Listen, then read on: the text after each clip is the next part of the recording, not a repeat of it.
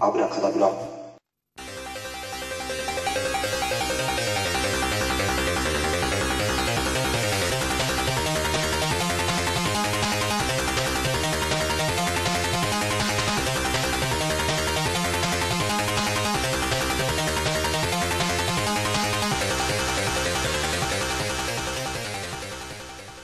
はい、寝起きのミスターコキです。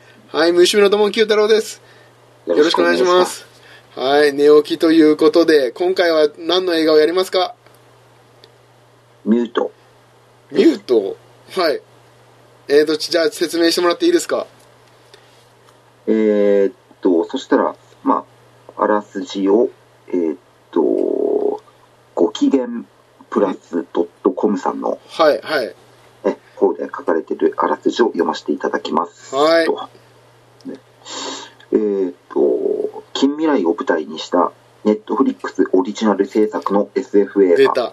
うんうん少年時代に声を失ったバーテンダーのレオは突然失踪した恋人の行方を必死に探し始めるのですがやがて裏側に隠されていた秘密が明らかになっていきます SF 映画の傑作「ブレードランナー」を彷彿とさせるビジュアル人間の裏側にある闇と失踪事件の意外な真相世界観に浸りながらじっくりと楽しむストーリーだと思いますおうというね感想だね。感想うんうんこれ、関東でしたね、今 ね、よく見たらね。うん。あはらすじは別にありました、今見てみた ら。あ、あらすじ、ちょっとこ、これがあるい。はい、お願いします。ねはえっと舞台は近未来のベルリン。い。はい。幼い頃、事故で声を失ったレオは、裏社会の顔役、マクシスが経営する店のバーテンダー。ウェイトレスのナディーラとは恋人同士で、レオは心から大切に思っていました。しかし、そんなある日、ナディーラが何も言わずに姿を消します。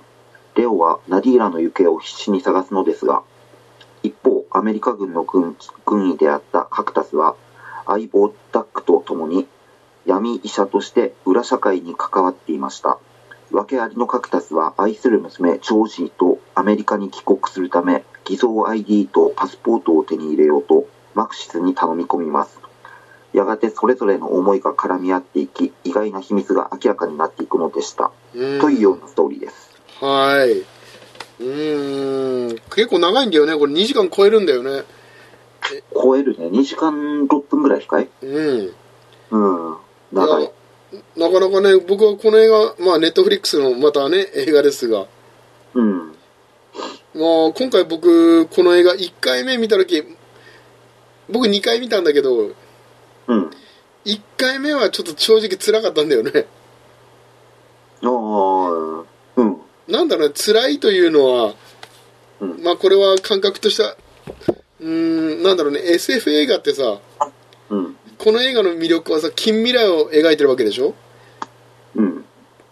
その、なんか見てるだけで、ちょっとそっちの方に情報を持ってかれて、うん。まあ、疲れてしまったっていうのもあるんだけどあんまりなんか人物にちょっと入り込めない込めずにうん。 2回目見た時にあうんこれはネットフリックス映画とうとう来たなとおおそんなに変わったが変わったね1回目はね正直辛かったねうん。もうやっぱり情報が多多すぎたんだよねうんうん。 2回目見た時にもうあもう冷静にさもうこの映画のなんだ、細部までうん。ここでこうこだわってんだっていう部分は楽しませてもらったけど、おーまあミスターコックさんの感想はどうですかはいや、僕は一回しか見ていなくて、いはいで、どっちかっていうと、先生の一回目見たそのうん辛さ が、あの、残ってるかなっていう感じなんだけど、うん。で、その細部で、うん細部まではちゃんと見てないから、はいはいはいうん。なかなかちょっと難しいうん、なと思った。先生がこの作品をやろうってい、やりたいって思ったのはこの辺なのかなってね、思った、自分は。うん、どうだろうねやりたいと思ったっていうよりは、まあ、たまたま廃止してたっていうのが 正直な意見だけど2018年に、うーいやん。これねいやでもねやっぱりいろんなまあなんだろうね、ミュートっていう別の映画もあるんだけどさ、おうこの、まあそれはまだ抜け、それは評評価低いんだけどさ、うん。この映画のすごいところはさ、うんまあまあ監督がさ、まあ月に囚われた男という映画を撮ってるわけですよ。うん。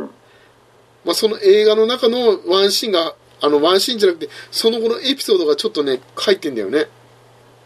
おーその月に囚われた男という映画は見たことありますかいや、ないですね。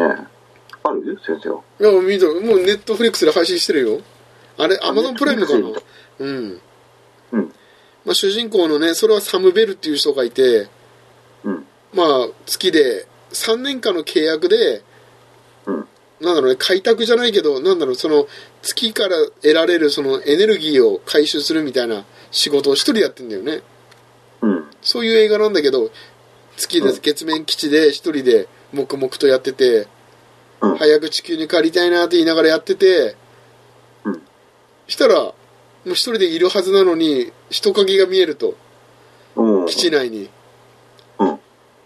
で、なんだなんだって思ったら、自分とそっくりの人がいると、うん。二人目が、自分がいると、うん。あれ俺がいるじゃない、クローンだってことになって、うん。して、まあ二人で話したりしてて、その基地で過ごしてると、また出てくるんだよね、自分が。うん。で、三人目が出てくると。うん。まあそして四人目とか出てくるんだけど、うん。そしてこの映画のさ覚えてないかな冒頭がちょっと序盤でなんか裁判やってるテレビのシーンなかったうわー覚えてないですね。うわーそこ絶対覚えとかなきゃいけないところなのにそこだよそこそこ裁判のシーンがあるんだよねうん。その主人公が出てくるのその後の主人公が要は同じ人物でうん。どっちのサムベンだっていうようなシーンがあるのさうん。サムベルかうん裁判で要はその月から地球に帰ってくんだよねうん。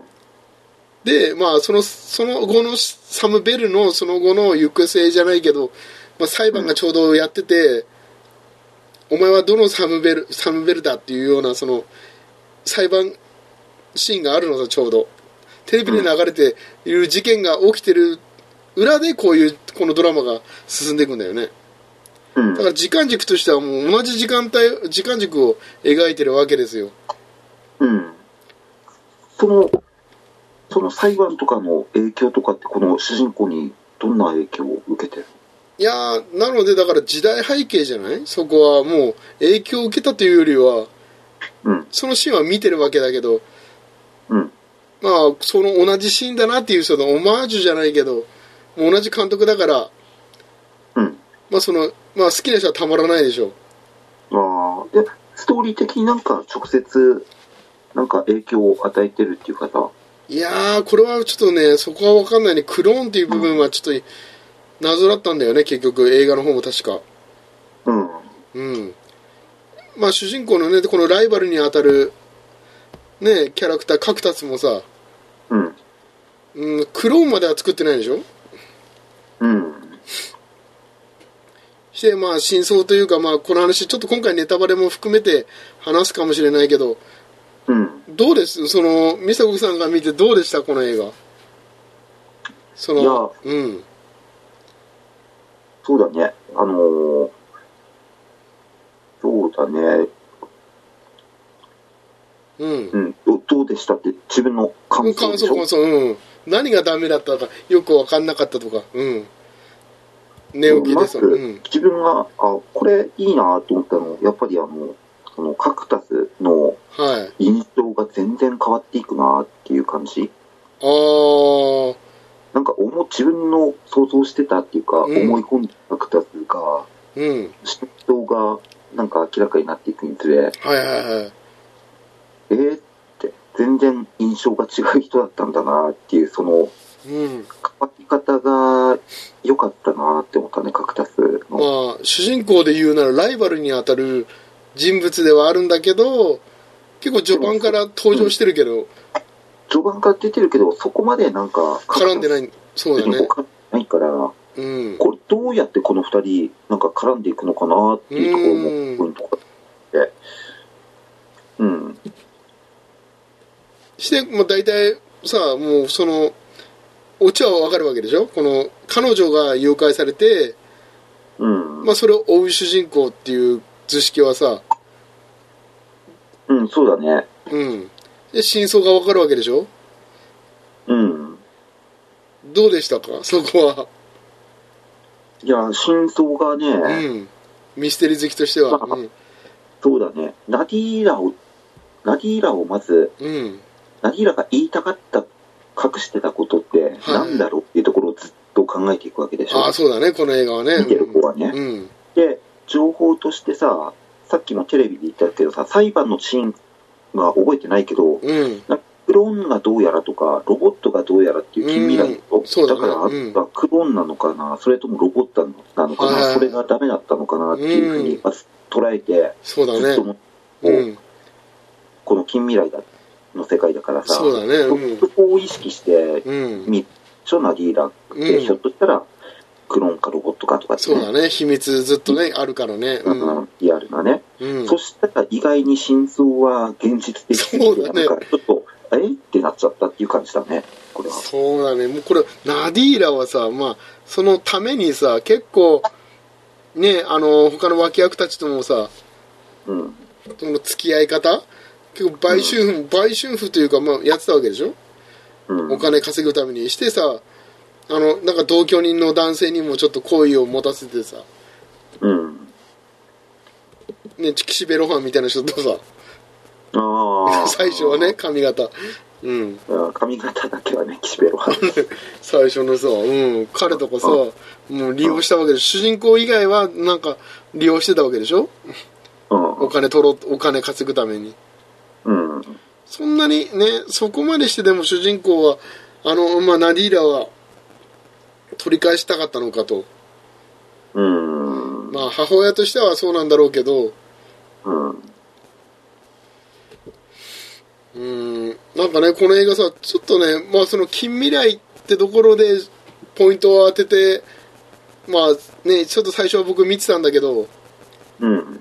やっぱりそっちの方で最初引き寄せられてさも何近未来の方に引き寄せられう序盤はさあすごいなこの世界観ネットフリックスた。うん。見てたんだけど後半見るにう ち見るにんなんかさ見てるうちにさなんかあれなんか意外にアンティークな車乗り出してさうん結局最後近未来も関係なくなる感じあのうん川に溺れたりとかさおあってさなんかあんまり近未来っぽさがないところもそうだよね。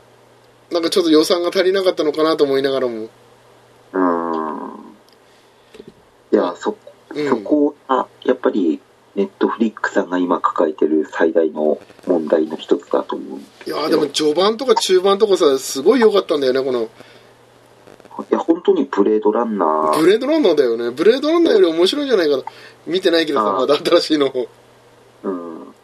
買ったはい買ってはいるんだけどねあ、本当もう手元にあるんだけどうん。まだ見てないけどもしかしたらそれ超えるんじゃないかというぐらいうん。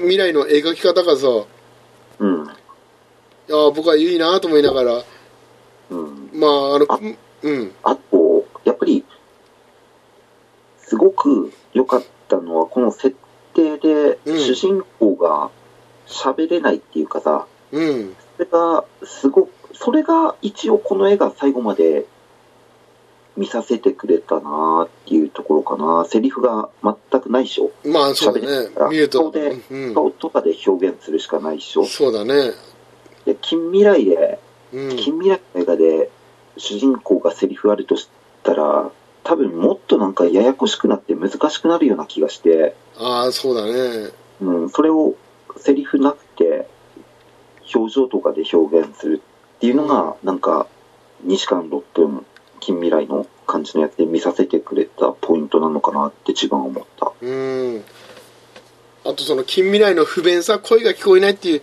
出せない不便さ、んもう、さ、もう入力ではなく、もう音声認識っていうのがさ、うんね、主人公が喋れないことをいいことに、うんね、ちょっと不便してるっていう部分で主人公はなんかもう携帯も持たないアナログな人間としてね最初は、まあ、そこも結局ストーリーにうーんなんだろうねそんなに強くもないし、うん。見た目は強そうなんだけど、そう。あの、強くもないんだよね、意外にね。そう、強くもないけど、そのアナログ人間、うん。なんかこだわりを持ってると。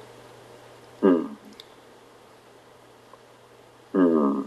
して、なんだろうね。でもアナログこだわってる割には、その、周りが近未来すぎて、あのドローンのようなさ、あの注文宅配の。ああれがこの映画で一番びっくりしたとこかもしれない。あれなんかすっごい近いよね。うん。あれが多分アマゾンとか望んでるやつでしょうん。だと思うよ。あのドローンで運んでくる食事、うんまあこあれはねこの映画では食事だったけどさうん。あのタイミングでさ、うん、うん。あれはなんかできそうな気するんだよねいやー、いやーどうなんだろうね。なんか難しいんじゃないまあ盗まれたりするするかもしれないけどさひょいっとうんなんか、迷惑がられると思うよ、周りから。うんまあでも結構あとはそうだねあの携帯アナログの携帯を渡されてさうん。主人公さ彼女にさナディーラに、うん。うん。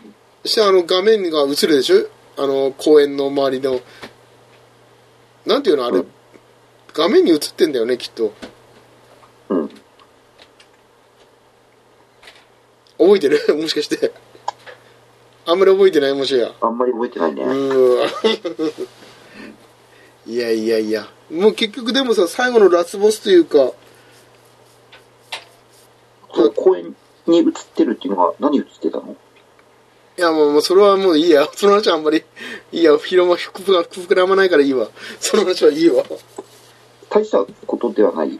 大したことじゃないことにしといてうんいやいやいやいやまあそんな感じで。でねまあけもうこれさ本当にカクタスがさもううん最後の最後まで争うかと思いきや、ももう一人いるでしょ、うん、なるほど。もうちょっと上のやつが出てくるでしょあの人がさ結構主人公を操ってたわけでしょうんあダおぼトスってカカクタス、カクタスじゃない方だよダックダックもうネタバレになっちゃうけどね、うん、まダッあ、クがダッコスっていう言い方はちょっとどうかな。ダックが多分全部仕組んでたでしょこの今回の事件え、そうなのおっとあれうんダックがあのうん。なんだろうね、そのなんだろう。まあ、カクタスを取られたくないっていうのもあるし、カクタスの娘を狙ってるっていうのもあるし、うん。あと主人公だよね。その、ナディーラは邪魔だったわけでしょうん。まあ、ナディーラを、まあ、ね、亡き者にするために、カクタスをちょっと操って、まあ、し、しゃ、うん。そのカクタスも邪魔になってきたから、うん。あの主人公にメールを送ってたわけでしょ常に。 あ、そうなんだ。おーっと。そう、あれだ、だから誰かからメール来てたでしょ、常に。おかしなメールがさ、キスしてるシーンとか。主人公に送ってきたの、携帯電話にさ。うん。して、もう主人公はそれに誘導されるかごとくにさ、うん。要は敵に会えてるわけでしょ、て次々と。うーん。あれは全部ダックの仕業だよ。あ、そうなのそうそう、ダックが裏で動かしてたのさ。うん。おっと、なんかちょっと、また沈黙の時間がふれ、まるで震える舌を見てる感じになったよ。いやいやいや。いやいやいや、もうちょっと寝寝起きのミスターコキさん、はい。ちょっとミュミュートもう一回見てごらんなさいよ。いやー、ちょっと辛いわ、それ。 いやいやいや、ちょっとね、これ、今回これ撮ってんのに。いやいや、これじゃちょっとね、もうちょっとちゃんと、まあ、だ、ダックして、あ、ダックしてんの見てごらん。託してんで。うん。動いてるからちょこちょこと。うん。あと月に囚われた男は面白いと思うよ。うん。うーん。おーっと、なんかノリが悪いな、 今回。全然ノリが悪いぞ、寝起き。いやいやいや、こんなんじゃもう、渡らじさんも呼んでくれないよ。いや、こんなもんですよ、最初っから。いやいやいやいやいや、ミスターコウキさん、彼女と仲良くなっちゃったからさ。いやいやいや。いやいやいや、どうなんですか、これで。ほんと彼女さんと一緒に iPad 見ながら映画を見てさ。え布団の中で見たりしてんでしょしてないよ、それは。どういう見方をしてん の二人で iPad を見るって。いや、普通にあの、普通って何うん。食事しながらうん。テーブルの上に iPad 置いて。なんか切ないけど、なんだそれは。ううん。ん。だって、え、そうじゃないだって普通。いや、普通っていうのはわかんないけど。 いや、それはわかんない わかんない。それが一体どういう、いや、そんなこれ、そんな iPad では見ないよ。一緒に。いうん。や、もうテレビで通して見るよ。見てるよ。いや、ただ、テレビがないんだよ。え、彼女んちないのテレビ。いや、あるけどね、あの、ほとんど動かしてないからね。ブラウン管ではないでしょあ、違うよ。そこまでではないけど、うん。動かしてないってどういうことあの、しまってある感じ。ああ、出してはいないんだ。うん普段見てないからね、テレビをね。じゃあ全く、その、要は映像的なものは見てないんだ。あ、見てないよ普。段の生活の中で。うん。まずいじゃないですか。これ、ミストボクさん映画の番組なのに、これ。うん。そう、だから、だだから完全になんか、あの、一人うん。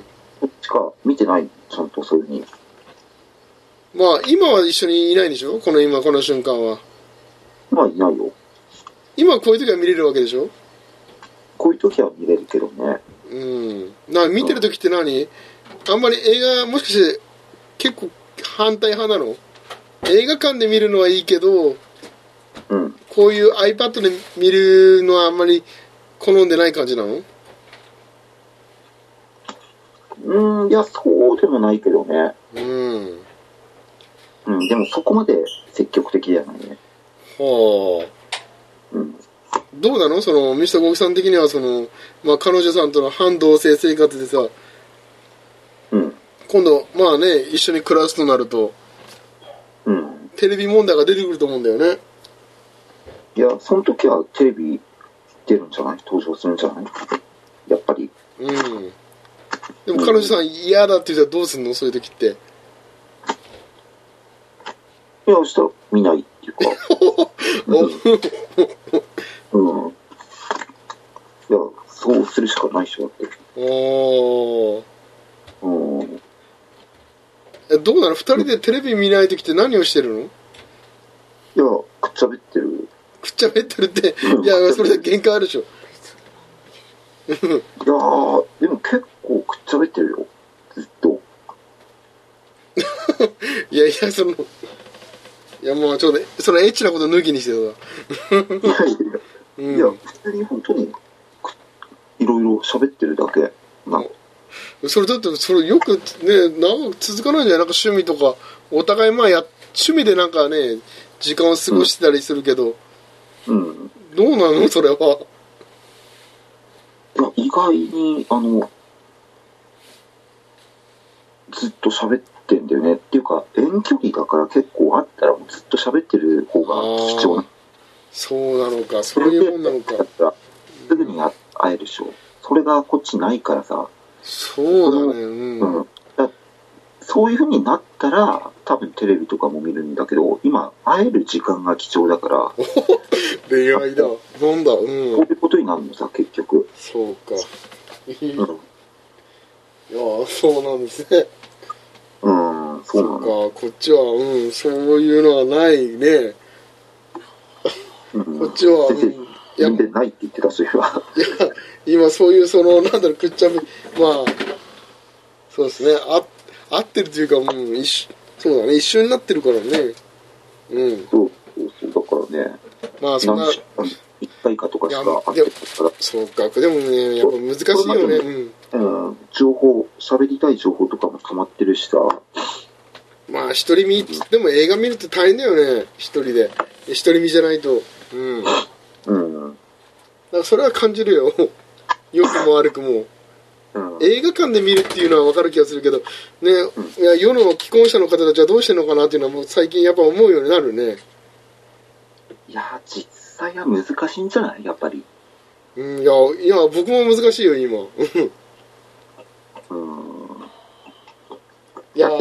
見るのはね、いいと思う。 まあ映画館で見れるしいやなやっぱり好きな映画にやっぱりね やっぱり、ね彼女さんが好きな映画の方をやっぱりうん、やっぱりねうん一緒に見るっていう名目もないとね 見てくれないからさ、うん。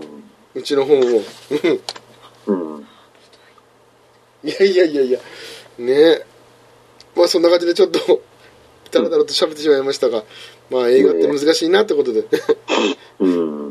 はい。寝起きのミスターコークさんとちょっと、うん、のろけ話っぽくなってしまっていましたが、いやいやいやいや、いかがだったでしょうかということで、ミュートの中で全然ね、うんなんか進められなかったけど、まあ絶対うん2回見てほしいって、うん。あと、ブレードランナーと、うん。ん先生がミュート進めるとしたらどういうとこやっぱり焼肉焼くところじゃないろん焼肉焼くところじゃない焼肉焼くところうん。がもううんおすすめえ焼肉焼くところを、いやもうニッキーが焼肉焼いてるところをさ、見てほしいね。うん。そこが、この映画のおすすめポイント ですか先生いいやいやいや、もう、なんか響かないな、全く。やいや。はい。いいやせん先生がおすすめしたいポイントさ、本や、当もう、に。いや本当にね、近未来のシーンは面白かったよ、どれも。うん。そう、あ、こういうシーンを見たかったっていう映像が見れたから、うん。もうそういう意味では満足できたけどね。あの、最初のプールのシーンだってよかったよ。うんあのビジュアルにさ、なんだろう、泳いでる、そのね、水の水面下のところにさ、あの、なんだろうね、あの、イルカの映像とか流れてたりとかさ。